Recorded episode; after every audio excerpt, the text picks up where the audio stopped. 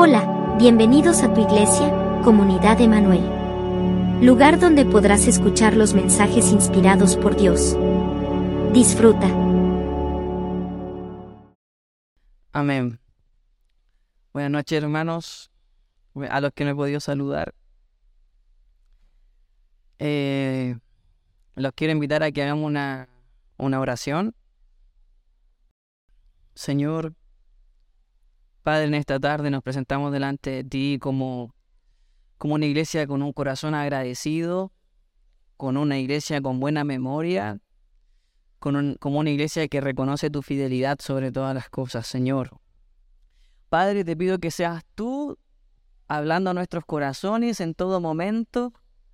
Señor, me encomiendo a ti para ser una herramienta útil, eficaz en tus manos, Señor y que la palabra pueda transformar nuestros corazones, nuestras vidas y nos pueda alimentar de ti. En el nombre de Jesús, amén. Amén. Hermanos, el, el día de hoy eh, los quiero llevar a que podamos leer... No es un texto lo que vamos a leer, vamos a leer versículos separados, eh, pero vamos a revisar la vida del último juez de Samuel, pero vamos a partir no, no desde la parte más relevante, sino que vamos a partir desde Samuel, 1 Samuel 2.17, perdón. Amén, dice, lo pongo un poco en contexto, eh, Samuel nace producto de la oración de su madre Ana, fue el primer hijo, eh, y Ana decidió ofrecerlo al Señor apenas naciera, apenas tuviera la posibilidad de dejarlo, eh, consagrarlo al Señor. Entonces Samuel se crió desde muy pequeño en el templo del Señor y tenía una persona a cargo del templo que era Elí, que era el, el sacerdote en ese tiempo, y él tenía dos hijos, ¿ya? Ofni y Finés. Entonces, vamos al versículo eh, Samuel 2.17, dice, era pues muy grande delante de Jehová el pecado de los jóvenes, porque los hombres menospreciaban las ofrendas de Jehová. Y el joven Samuel ministraba en la presencia de Jehová vestido de un efod de lino. Amén. El texto que más se repite en los primeros tres versículos del libro de 1 Samuel es que Samuel crecía. Nos vamos al versículo 21 y dice que visitó Jehová a Ana y ella, y ella concebió y dio a luz tres hijos y dos hijas y el joven Samuel crecía delante de Jehová.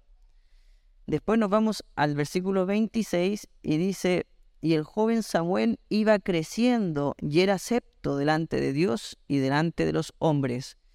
Esto lo quiero poner antes de, avanzar en la predicación para que tengamos un contexto y un mapa en nuestra mente de Samuel, de que a medida que iba creciendo en distintos momentos de su vida, la Biblia relata que iba creciendo eh, y iba siendo aceptado por los hombres y por Dios. Y en el segundo texto, cuando Samuel va creciendo, dice que estaba constantemente en la presencia del Señor y vestía de lino de fot.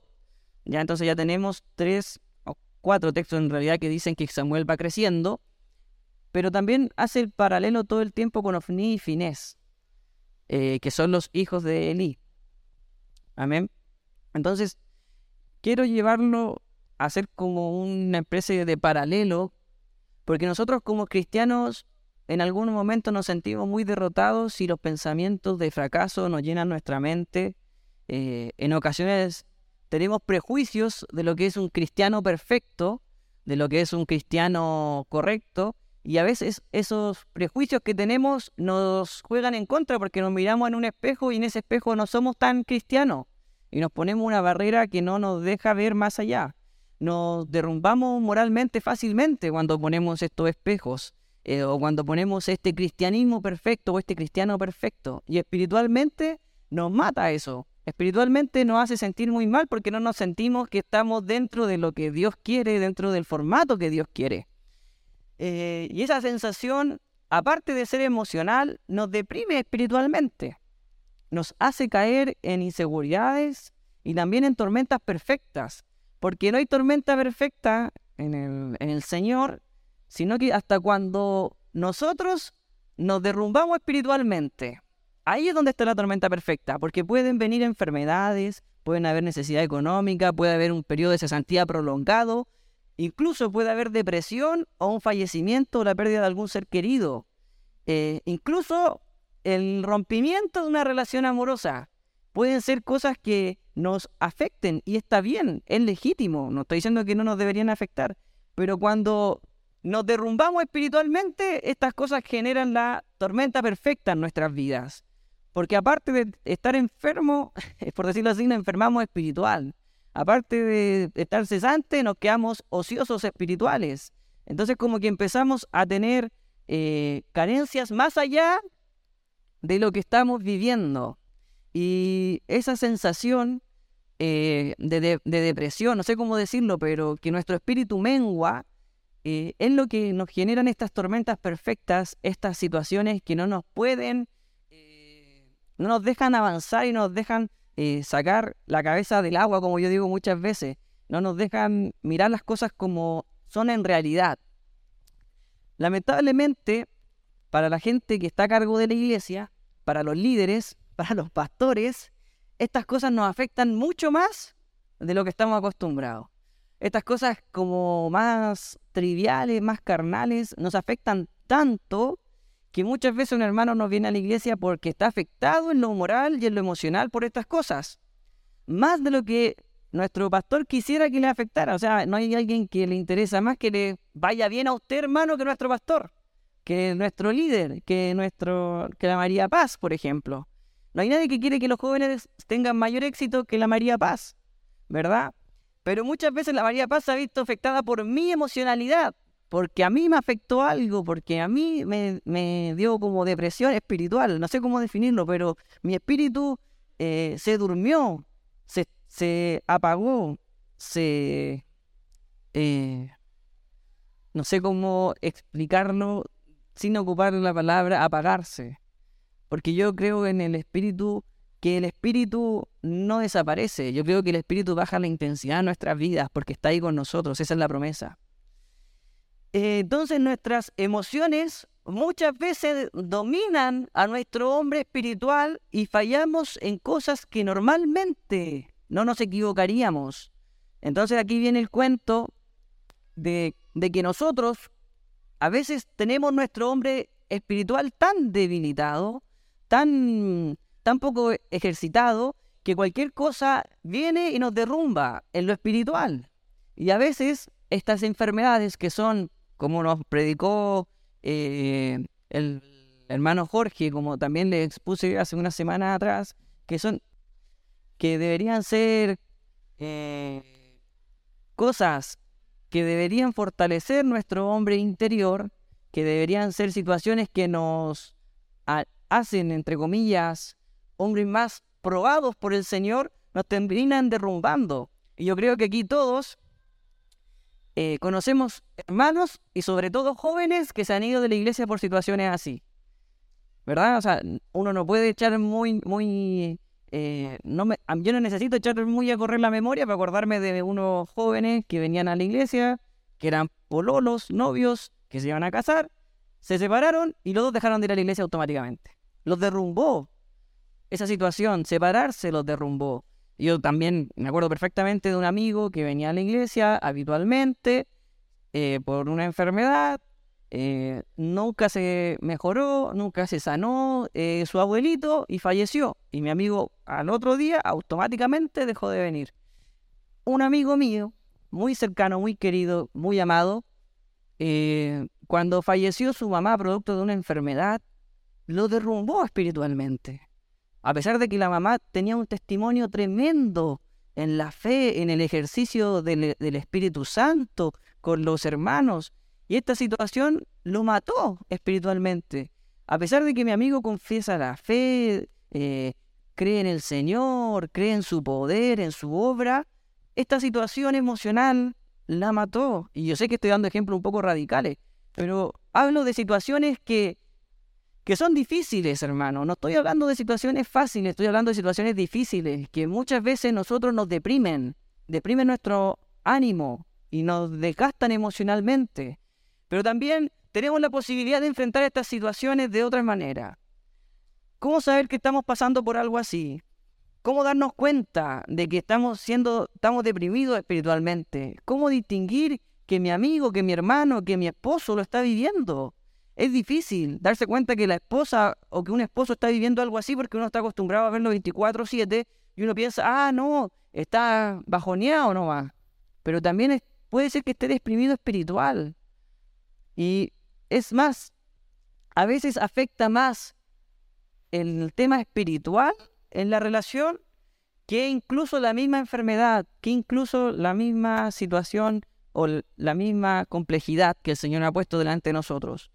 Entonces, en esos casos, hemos caído muchas veces en monotonía espiritual y no nos damos cuenta de que estamos estancados no hace un poco tiempo, no hace un par de días, meses, semanas, años, y nos guiamos por la tradición, por lo habitual, por la costumbre religiosa, nos volvemos un poco religiosos, nos estancamos, y esto yo no lo, no lo quiero decir por, por otra persona, hermano, créame, eh, lo digo en primera persona, hace cinco años atrás lo estaba viviendo, pero a sangre viva. Eh, y encontramos que todo es igual, que todo es lo mismo, que la iglesia se vuelve algo cotidiano, se vuelve un rito, una práctica, nos falta la pasión, nos, nos estamos encontrando frente a un Jonathan que está agonizando espiritualmente. Estamos débiles en lo espiritual y nuestra carne gobierna nuestro ser. Nuestras emociones están por sobre nuestras convicciones y sentimos que no tenemos nada del espíritu. La lámpara se quedó sin aceite. El pábilo que humea se está apagando. Hermanos, muchas veces el arca del pacto se nos perdió nos movemos por rutina religiosa. Y acá viene algo que, decía Larry recién. Tenemos cáscaras espirituales que nos sostienen.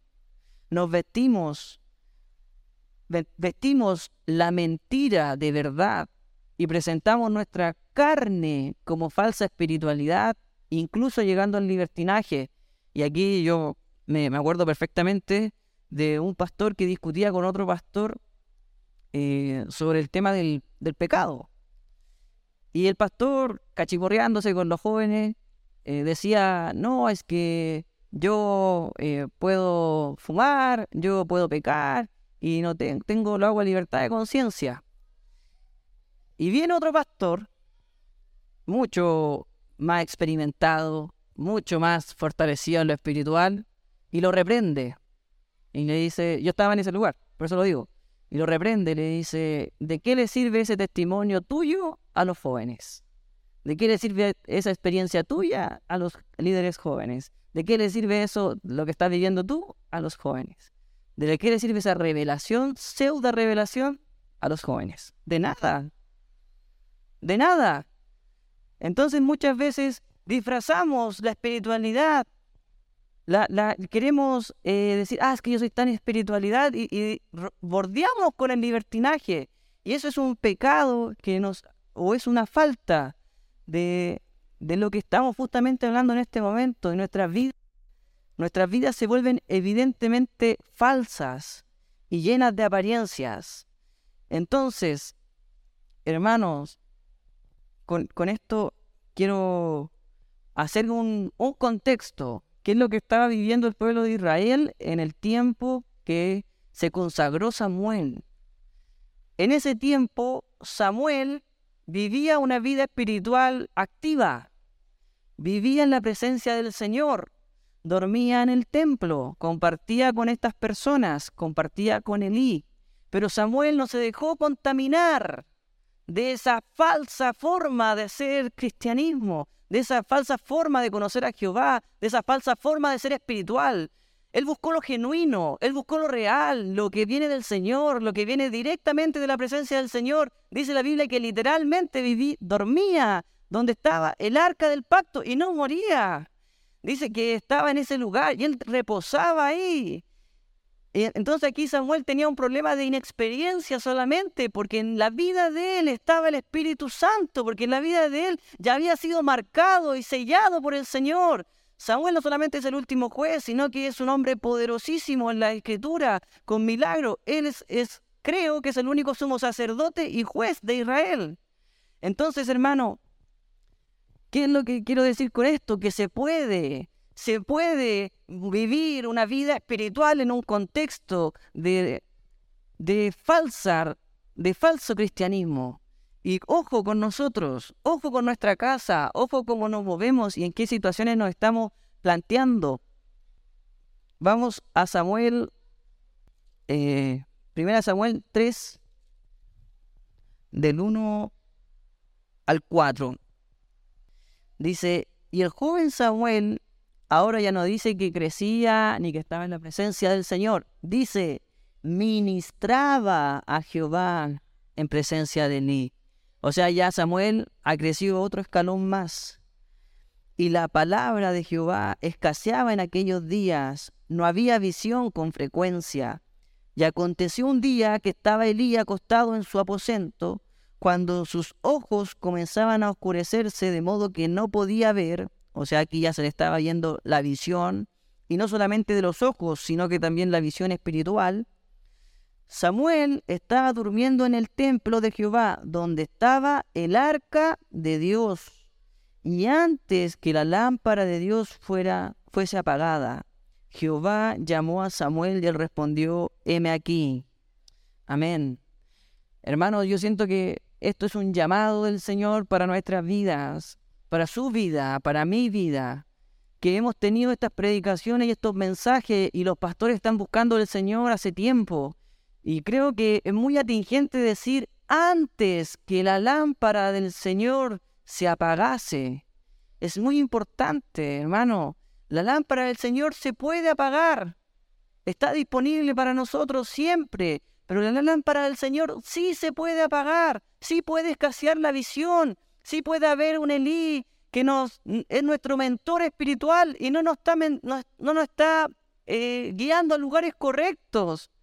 Y también podemos encontrar en la iglesia gente que no aprecia lo que es consagrado para el Señor, que toma lo que es del Señor y se lo lleva. Eso lo hemos visto un montón de veces, hermano, que se llevan la gloria del Señor y creen que pueden ocupar el púlpito y creen que pueden ocupar las cosas del Señor para, para, no sé, para provecho, para satisfacer una necesidad humana, para satisfacer eh, deseos de, de, de vanagloria. Pero hermano, a lo que yo me quiero abocar es que el Señor llama a Samuel en un tiempo que escaseaba la visión, en un tiempo de que no había palabra y que incluso la lámpara del Señor estaba que se apagase. Entonces yo quiero que el día de hoy, hermano, hagamos una reflexión nosotros nosotros antes que, antes que mirar para el lado o pensar en otro hermano eh, o incluso en nuestro amigo, pero que pensemos cómo está la lámpara del Señor en nuestras vidas. El pábilo está humeando, que, que a punto de apagarse, la caña está cascada, está seca, el árbol de vida se está secando. ¿Cómo está su vida espiritual? ¿Cómo está en lo espiritual? Yo sé que muchas veces, lo sé, muchas veces nuestra vida espiritual se ve afectada por situaciones externas. Yo sé que nuestra búsqueda del Señor muchas veces se ve afectada por el tiempo, por la disposición, por lo que estamos haciendo. Pero lo quiero invitar, hermano, a que supere esa brecha, a que sea capaz de, como Samuel, decir, heme aquí, Señor, heme aquí, Señor. Cuando el Señor nos hable, nos esté llamando, eh, nos encuentre acostado al ladito del arca. Cuando el Señor nos quiera llamar, estemos ministrando a Jehová. Cuando el Señor quiera hablar a nuestra vida, nos encuentre creciendo espiritualmente. Y esto lo quiero enfocar principalmente a los jóvenes. No es propósito del Señor o meta de la iglesia lamer sus heridas y llorar sus errores. y sufrir sus fracasos. Esto se lo digo a los jóvenes, no es meta de la iglesia sufrir los fracasos de antes. Jóvenes, no es meta de ustedes sufrir los fracasos de hace 30 años de la iglesia. No es asunto suyo, no es asunto mío.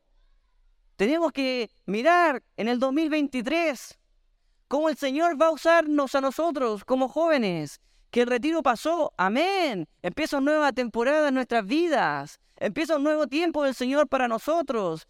Cuando la Celeste predicó de Next Level, todavía lo tengo en mi mente. Incluso no vine en esa predicación, pero los textos, los versículos que ocupó, eh, el principio, vamos a un siguiente nivel y lo recibimos en el retiro y lo disfrutamos por mucho tiempo. Pero no se puede menguar eso. Lo que tiene que menguar es nosotros, pero la vida espiritual tiene que ir creciendo como la luz de la aurora, de gloria en gloria. Y tenemos que nosotros este año 2023 proyectarlo de esta forma. Tenemos que entender que la iglesia de Cristo es el gran proyecto del Señor. No hay otro proyecto más importante, hermano. Para el Señor no le importa tanto su título. Joven, el Señor no le interesa tanto tu universidad. Le interesa su proyecto principal, que es su iglesia.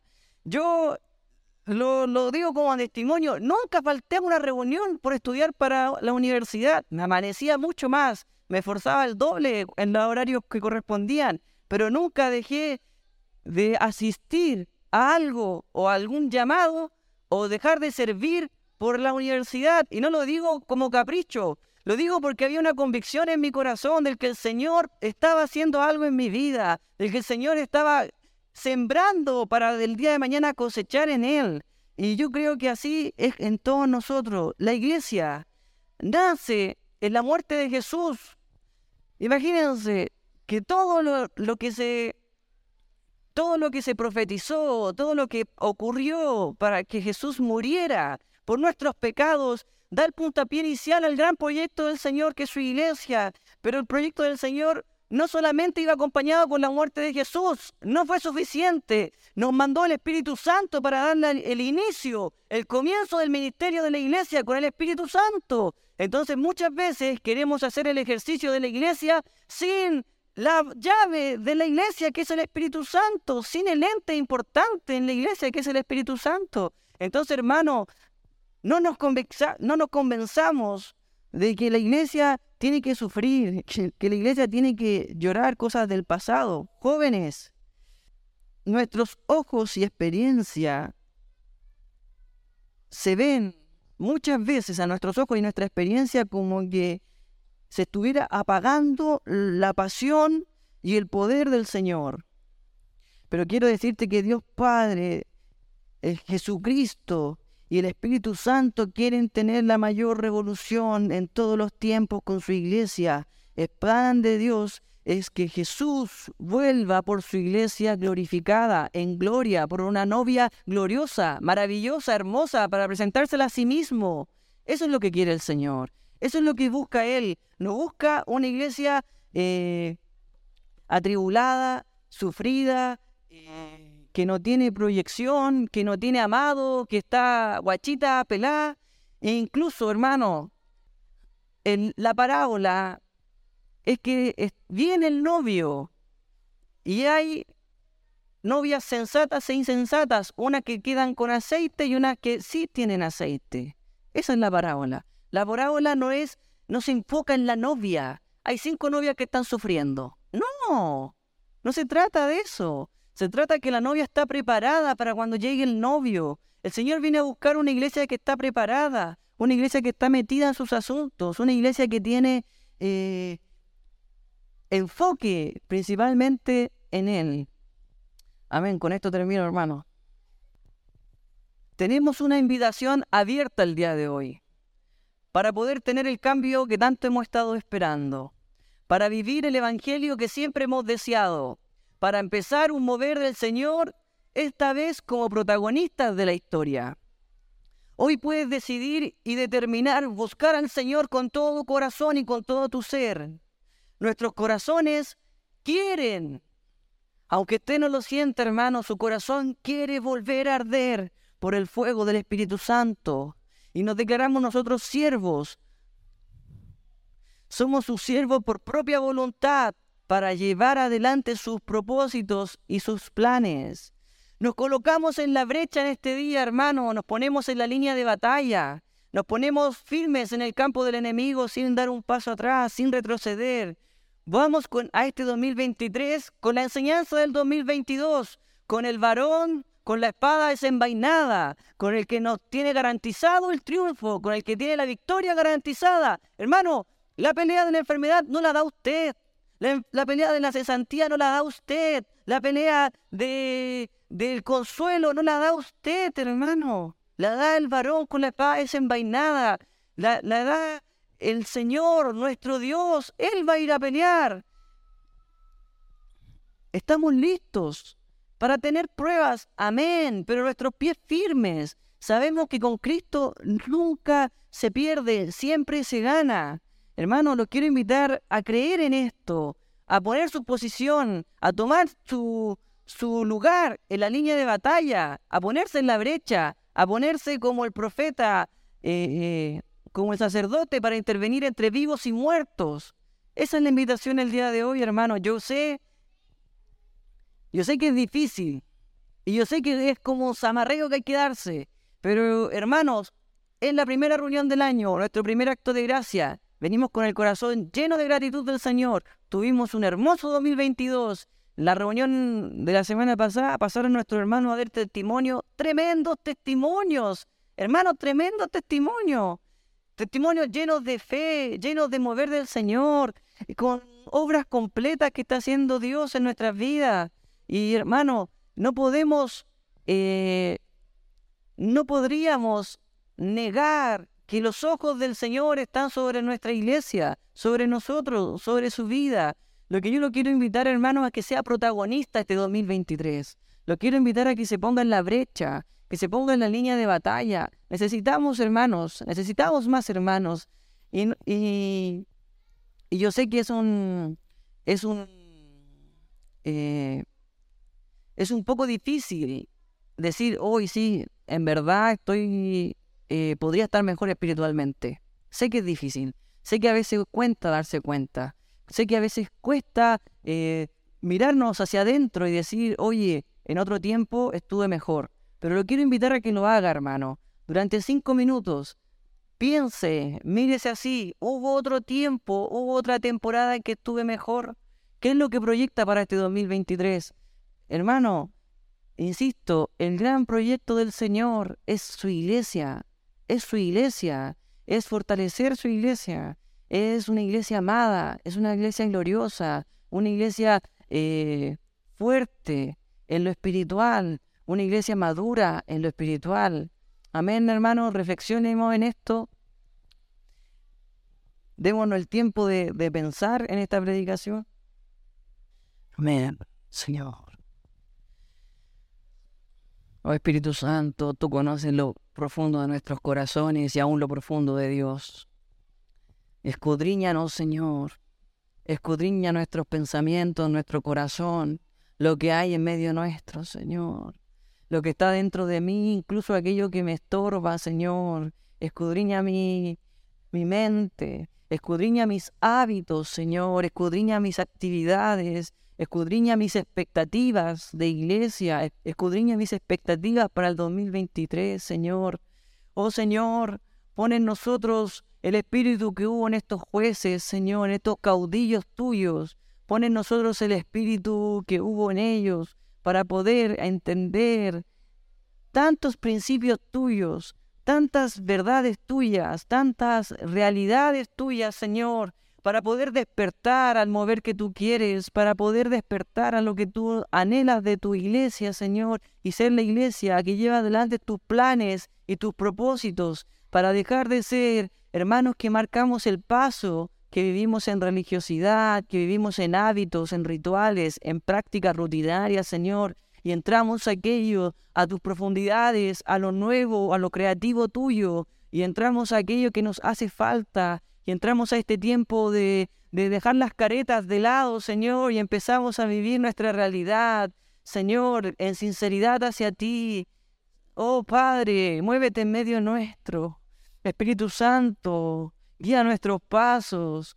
Llévanos y revélanos qué, cuál es tu propósito en nuestras vidas, qué es lo que tú quieres que hagamos en la iglesia, Señor. ¿Cuál es el trabajo que tenemos que llevar adelante en este tiempo? ¿Cuál es la obra que tenemos que realizar como iglesia, Señor? En este tiempo, Padre, en esta primera reunión del año la presentamos delante de ti y nos declaramos como necesitados tuyos, Señor, así como Samuel. Queremos levantarnos, Señor, en medio de una generación, en medio del mundo que está perdido. Queremos encontrarnos contigo fuertemente. Queremos tener más de ti. Señor, aceptamos el llamado, aceptamos la propuesta y nos involucramos en esto. Que no sea un asunto de tres o cuatro, Amén. Amén. Amén, Señor. Trae más de tu espíritu a nuestras vidas. Trae más, trae más, Señor. Oh Señor, mueve nuestros corazones. Hermanos, si puede con su en su lugar, con sus ojos cerrados, levantar sus manos y proponerse delante del Señor. Se dice siervo, póngase al servicio. Amén, amén, Señor. Vamos, hermano. Señor, ponemos compromiso en este tiempo. Oh Señor, nos comprometemos con tu obra, con tu proyecto, con tus planes, Señor. Oh Señor, este año subimos de nivel. Este año avanzamos, Señor. Este año tenemos grandes expectativas de lo que harás en nuestras vidas. Oh Señor, bendecimos todos los ministerios de la iglesia, a los niños, los jóvenes, la alabanza, la danza, Señor. Oh, el ministerio que administra esta, este templo, Señor, audiovisual. Les bendecimos, Señor, para que sea un tiempo nuevo, una nueva temporada Oh Señor, el 2022 fue bueno, pero caminamos a lo excelente, a lo que nos tienes preparado tú, Señor. Oh Padre, pon en nosotros más de ti y de tu espíritu en este año. Oh Señor, muévete profundamente. Al Señor no queremos ir de este lugar sin una respuesta tuya.